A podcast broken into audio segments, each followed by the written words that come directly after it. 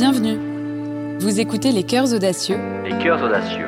Un podcast proposé par l'INSA Lyon.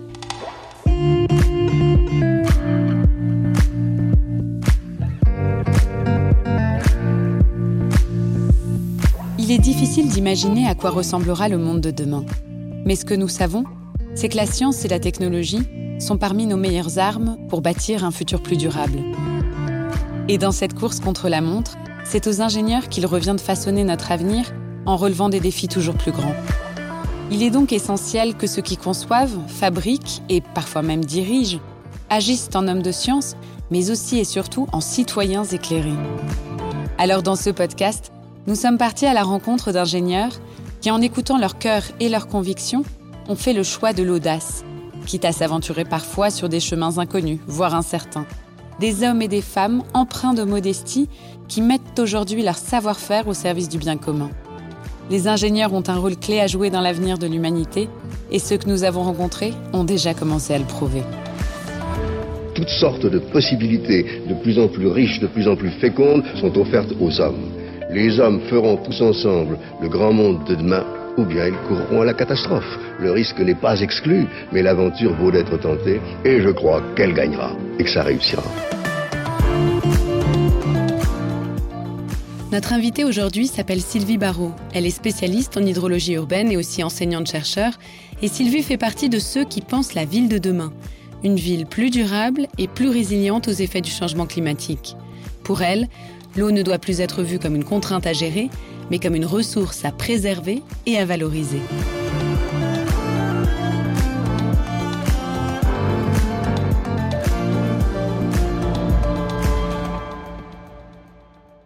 Bonjour Sylvie. Bonjour. Sylvie, vous êtes euh, hydrologue et chercheur. Est-ce que euh, vous pouvez nous expliquer d'abord, dans un premier temps, ce qu'est l'hydrologie urbaine? Alors l'hydrologie urbaine, c'est l'étude du cycle de l'eau en milieu urbain. Donc en gros, toutes les transformations que subit euh, les eaux, et notamment les eaux de pluie, des précipitations, jusque dans les milieux. Donc voilà, en gros, si je pouvais le, décrire succinctement. Pourquoi est-ce que vous vous êtes intéressé et spécialisé sur, l'hydrologie en hydrologie urbaine euh, Alors moi je suis venue à l'hydrologie urbaine, je dirais peut-être plus par la ville que par, euh, que par la gestion de l'eau. Donc moi je suis ingénieur en génie civil et urbanisme de l'INSA de Lyon. Et donc euh, j'ai travaillé sur les aménagements urbains. Et je me suis très vite rendu compte dans, mes études, hein, dans mes études d'ingénieur, que la gestion de l'eau en milieu urbain, c'était quelque chose d'extrêmement problématique. Et donc, euh, j'ai désiré faire une thèse sur ces aspects-là, et c'est ce qui m'a amené à, travailler sur la gestion des eaux pluviales, d'abord sur les problèmes d'inondation euh, au milieu urbain, et puis ensuite sur les problèmes de gestion des flux d'eau et, de la pollution en milieu urbain. C'est intéressant. Vous dites qu'en vous intéressant à la ville, vous vous êtes rendu compte que l'eau, finalement, quoi, c'était le centre de toutes les problématiques d'urbanisme, finalement? Alors je ne sais pas si c'est le centre, mais en tout cas c'est un gros gros morceau. Euh, c'est un gros gros morceau et qui se voit pas forcément euh, au départ. C'est-à-dire que pour l'usager, euh, après tout, s'il voit jamais l'eau, s'il n'y a pas de problème d'inondation, si, bah, il ne s'en rend pas forcément compte. Or, tous les aménagements qu'on va faire, pourtant, doivent assurer la sécurité en, matière de, gestion de l'eau et puis aussi bah, préserver nos milieux, nos milieux récepteurs nos, rivières, etc., dans lequel on va euh, puiser de l'eau pour l'eau potable, etc. Donc des choses qui sont finalement assez cachées, mais qui sont primordiales, effectivement, quand on fait une gestion d'actifs de, en milieu urbain. Quoi en termes d'urbanisme. Et alors, euh, avec l'hydrologie urbaine, on s'intéresse donc aux eaux pluviales. Quel est un peu le, le, parcours type que sont censées finalement emprunter ces eaux en milieu urbain? Alors, je, dirais que traditionnellement, les, eaux empreintes donc bon, se précipitent évidemment euh, lors des pluies, lessivent les surfaces, euh, les surfaces urbaines. Elles entraînent un certain nombre de matériaux hein, qui sont liés, euh, liés à la ville et puis aux activités humaines. Hein. Et traditionnellement, elles, elles, allaient dans un réseau. Elles étaient collectées dans un réseau. Donc elles ruisselaient, s'infiltraient très peu, évaporaient relativement peu évapotranspirait encore moins, puisqu'on avait quand même peu de végétation encore, même si on a, on est, on a une tendance euh, aujourd'hui euh, un petit peu euh, à l'inverse, hein, on va réintroduire de la végétation. En tout cas, on avait un gros flot de, à gérer de, ruissellement et qui s'engouffrait dans des, dans des réseaux. d'assainissement. Ces réseaux d'assainissement, alors qu'ils sont soit séparatifs, soit unitaires. Donc séparatifs, ça veut dire que les eaux pluviales et les eaux usées euh, qui viennent de, des industries, de nos, de nos activités étaient séparées, soit séparées, les eaux pluviales d'un côté, les eaux, les eaux usées dans, dans, un autre, mais toutes aboutissaient à un moment ou à un autre au milieu récepteur, que sont les cours d'eau la plupart du temps. Quel regard est-ce que vous portez, vous, sur la relation qui unit finalement la ville à l'eau? Parce que l'eau, c'est un élément essentiel dans la ville, pour la vie biologique, écologique. Et en même temps, c'est source de risques avec les inondations dont on a parlé précédemment. C'est une relation qui est complexe alors c'est une relation qui est extrêmement complexe, effectivement. Alors elle a été longtemps, enfin moi je l'ai abordée comme ça quand j'étais plus, plus jeune, c'était l'eau menace, c'est-à-dire qu'il fallait se préserver de, de la menace liée à l'eau. Alors je répète, les inondations, les, risques de, pollution. Les... Bref, on, essayait de s'en débarrasser le, plus vite possible, hein, les envoyer le plus loin possible, de manière à pas avoir à les, gérer, ou en tout cas à les voir. Aujourd'hui, mmh. euh, on, se rend compte que l'eau, c'est quand, même, quand même un élément euh, euh, qui n'est pas qu'une menace. C'est un élément qui peut alimenter de la végétation, la végétation qui peut euh, être source de biodiversité en ville, qui peut être source également de d'îlots de fraîcheur en ville. en ce moment, là, on est bien, on est, bien euh, conscient de ce genre de choses, mais l'eau, c'est aussi ça. Ça alimente la végétation, ça alimente, puis ça alimente les, rivières. Hein. Les rivières, on a besoin de l'eau. On a des usages de l'eau quand même pour irriguer, pour boire, pour enfin comme eau potable, comme source d'eau potable, etc. Donc l'eau, c'est pas qu'une menace, quoi. C'est vraiment une opportunité. Et puis ça permet de faire du paysage aussi, l'eau. Si on peut réintroduire euh, un peu de paysage euh, en ville, en termes d'urbanisme et d'aménagement, bah, c'est autant d'éléments de, de, gagnés, quoi. Donc voilà, c'est quelque chose d'extrêmement complexe parce que c'est une menace, effectivement, s'il y a trop d'eau ou pas assez.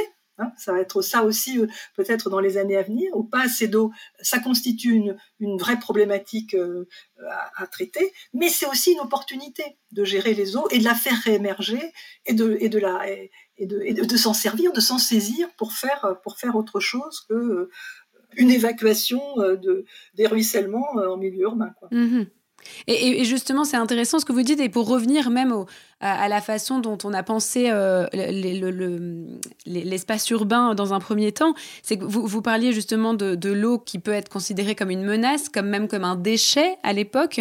À l'époque, finalement, l'espace urbain était euh, bétonisé, imperméabilisé. C'est ça aussi qui, en gros, comme vous disiez euh, juste précédemment, on faisait tout pour se débarrasser de l'eau. Oui, c'est ça. C'était bah, voilà, la ville, ça a été très longtemps source d'imperméabilisation. Hein, les routes, les, bâtiments, et puis on n'aimait pas avoir les pieds dans l'eau.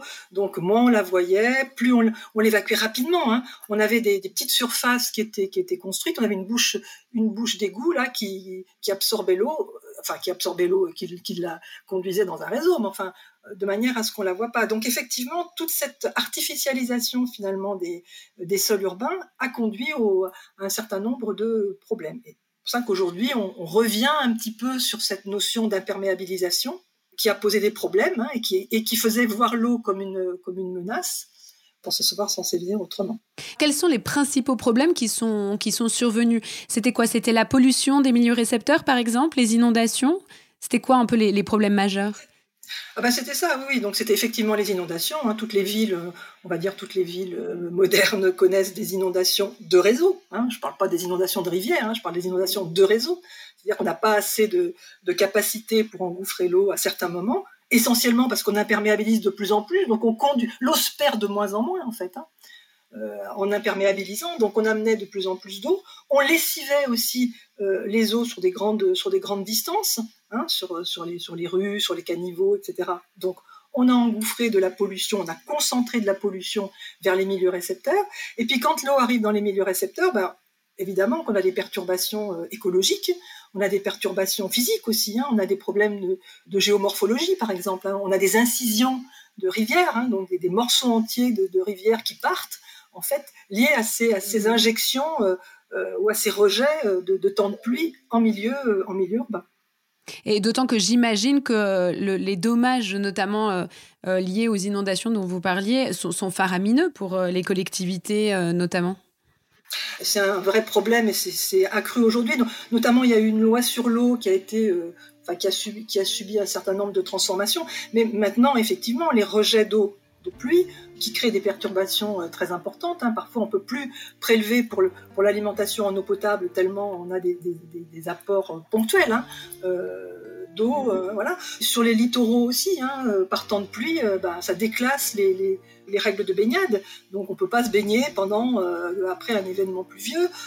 On a des perturbations, enfin des perturbations même de la mortalité piscicole hein, euh, par temps de pluie dans les rivières. Donc euh, là aussi des, perturbations qui sont pas qui sont pas anodines et que les et, dont les, collectivités ont, à, rendre des comptes, notamment liés à la loi sur l'eau, où on a un certain nombre de, euh, de règles maintenant à, respecter, qui sont liées à des directives européennes et qui, leur coûtent, qui peuvent leur coûter cher. Hein.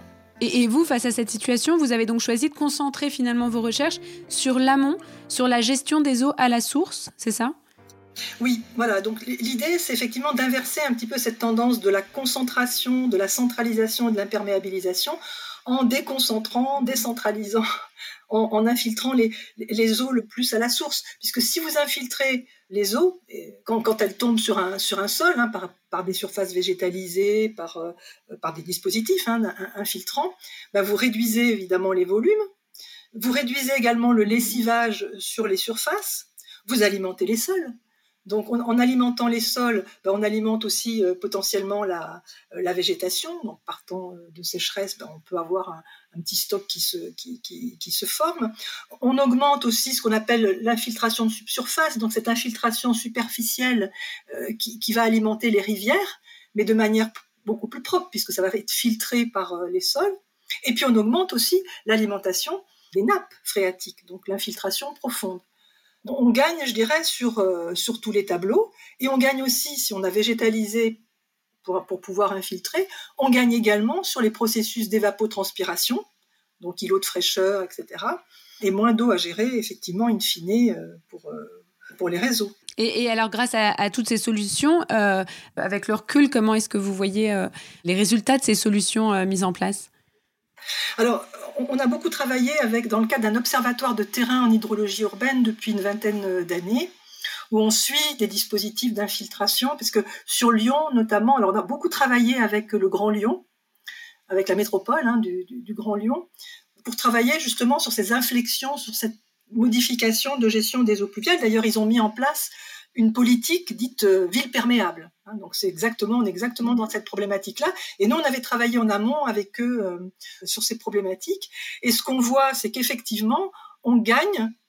On, gagne à la fois sur le, sur le plan environnemental, sur le plan de, de l'urbanisme, et on gagne aussi sur, le, sur la, gestion des, des flux d'eau, quoi, hein, et donc des, potentiellement des, inondations, etc. Euh, donc on a fait des observations in situ, c'est-à-dire sur des, sur des dispositifs qui fonctionnent. Hein. On l'a fait également sur le campus, sur le campus de, de la Doua. Là, on a eu un gros projet où on a instrumenté euh, différents dispositifs, hein, des nous, c'est-à-dire des, fossés végétalisés, des tranchées de cailloux, euh, de gravier, euh, des chaussées à structure réservoir, hein, mettre de l'eau dans les, dans les chaussées. Donc on a, on a regardé tous ces, tous ces dispositifs et on voit qu'en fait on a, on a effectivement, enfin ces dispositifs sont vertueux. C'est ça, parce que j'allais vous demander pour le, pour le commun des mortels, quand vous parlez de dispositifs d'infiltration, c'est vrai que c'est pas évident de se représenter euh, concrètement à quoi ça ressemble. Là, vous venez d'en citer quelques-uns. C'est ça, c'est des fossés, c'est des chaussées qui finalement euh, euh, absorbent l'eau, si je dois le vulgariser. Oui, absorbe, voilà, ça absorbe l'eau. Par exemple, une chaussée réservoir, bah, vous avez un, revêtement qui est drainant, donc qui est perméable, qui laisse passer l'eau. Euh, bon, c'est stocké, dans, le, cas de grosses pluies, c'est stocké provisoirement dans, un massif de cailloux, finalement, hein, qui est une espèce de bassin, une espèce de réservoir, et puis ça s'infiltre dans le sol. Une noue euh, végétalisée, bah, c'est une petite dépression dans le sol qui est végétalisée, avec une végétation qui peut être rase ou qui peut être arbustive ou bien, euh, ou bien avec des arbres. Hein. On a des arbres de pluie aussi. Et on conduit les eaux. Donc là, c'est là qu'il faut que l'urbaniste travaille euh, finement. C'est-à-dire qu'il faut que les eaux soient conduites vers ces espaces. Pour le commun des mortels, il ne le voit pas, quoi. Souvent, il, voit de, il voit de la végétation, il voit des pelouses légèrement en dépression, euh, voilà, paysagées. Donc pour lui, c'est très transparent, on va dire. Mais, mais, en fait, ce sont des dispositifs, ce sont des ouvrages, hein. ce sont des ouvrages de gestion des, eaux pluviales. Il peut y avoir des bassins d'infiltration, donc à de pluie ou des, ce qu'on appelle les jardins de pluie, donc qui sont des, jardins dans lesquels on vient euh, convoyer l'eau euh, euh, par la surface, mais très tôt dans le cycle de l'eau, c'est-à-dire qu'on ne va pas attendre que ça ruisselle beaucoup, que, que, ce soit amené par des réseaux, etc. On essaie de la traiter dès qu'elle tombe sur, le, sur la surface urbaine, quoi, de manière à ce qu'elle ne se charge pas trop en polluant. Et notamment grâce à ces dispositifs, on arrive aussi à arrêter pas mal de polluants, c'est ça? C'est-à-dire que ça agit notamment sur euh, finalement le, cycle vertueux de l'eau et la, durabilité des espaces urbains finalement, mais aussi sur la et notamment sur la pollution. Alors oui, c'est ça qui est, euh, qui est intéressant, c'est que ça joue. Bah, le, premier facteur, c'est que ça lessive moins, donc ça arrache moins la pollution qui est déposée sur les surfaces. Donc on a moins d'eau mmh. quand on la traite rapidement dans le cycle de l'eau. Ben, on, a, on, a, moins ces éléments de, enfin, ces, ces phénomènes de lessivage et d'arrachage de la d'érosion de la pollution. Et puis après, on a un filtre. Alors notamment sur les dispositifs végétalisés, on a un filtre, donc le, sol, hein, c'est pas pas les plantes qui, dépolluent, mais c'est le filtre euh, planté, hein, la structure du filtre planté, qui va arrêter les, polluants par, euh, par filtration. Et puis aussi parce que ces dispositifs végétalisés, ils absorbent de l'eau. Et donc, euh, s'il y a moins d'eau à la sortie, eh ben, il y a moins d'eau associée aux polluants à la sortie.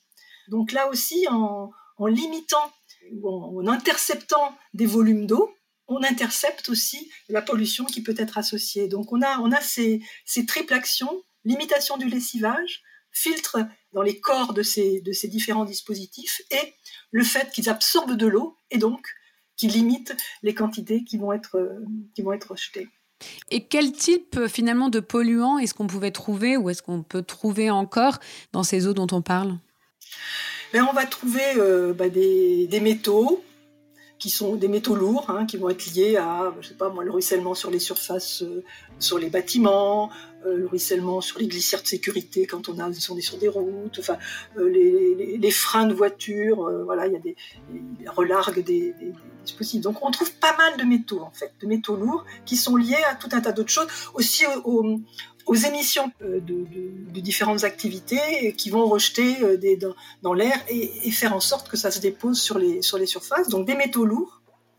On va trouver des hydrocarbures, beaucoup, et notamment ce qu'on appelle les, les, hydrocarbures aromatiques polycycliques, qui sont euh, pour pas mal d'entre eux des perturbateurs endocriniens et des cancérigènes aussi, donc, euh, donc, euh, et qui sont euh, fixés par des particules dans, dans l'eau, comme les, comme les métaux.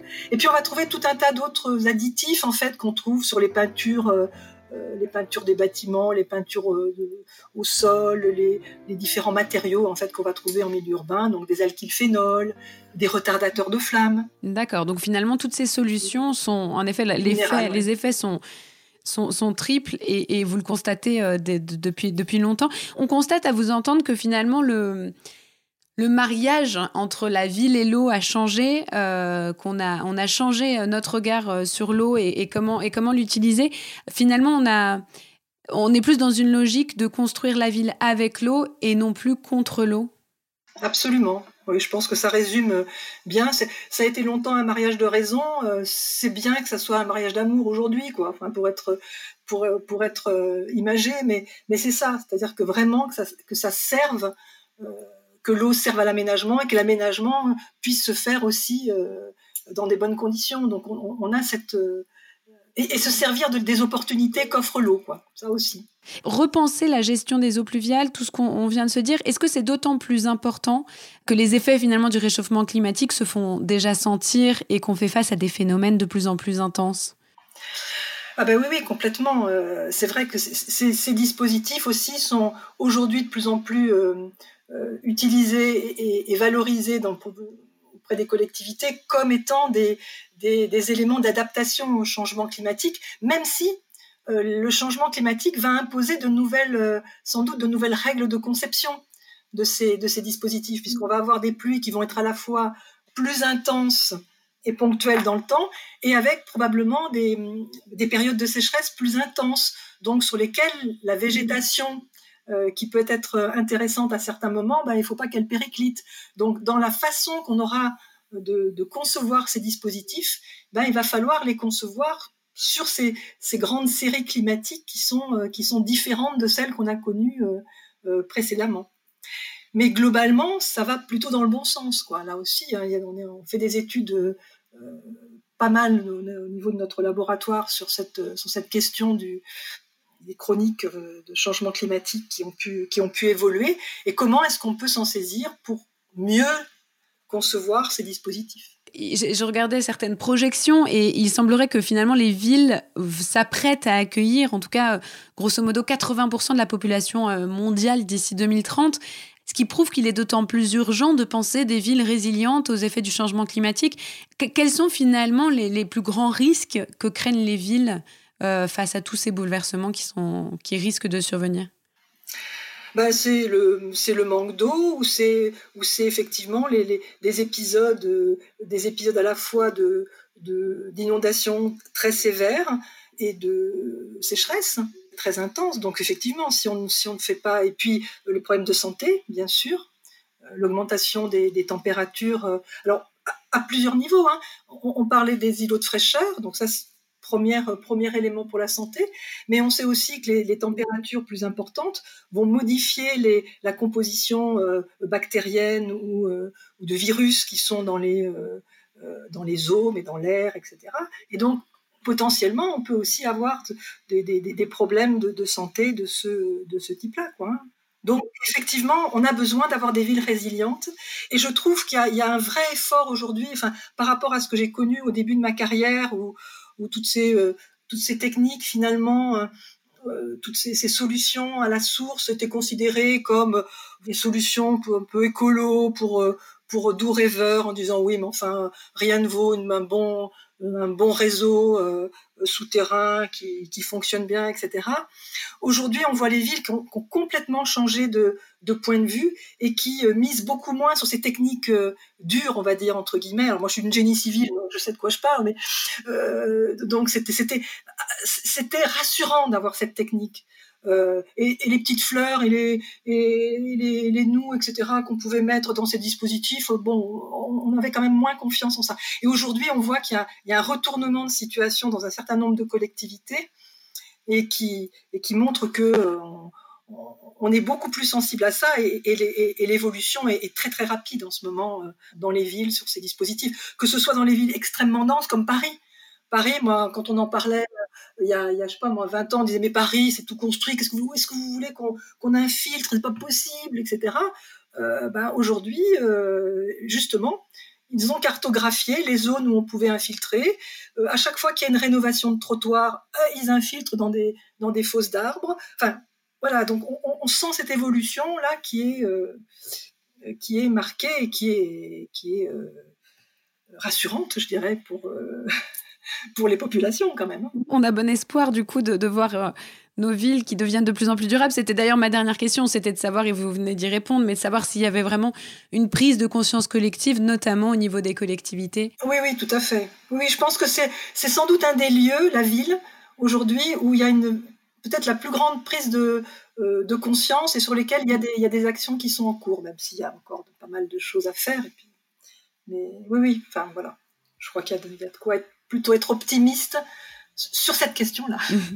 eh ben super, bah merci beaucoup pour euh, cet éclairage qui était euh, vraiment passionnant et qui surtout nous concerne tous. C'était très clair et je vous remercie beaucoup pour votre temps. Eh bien, merci à vous.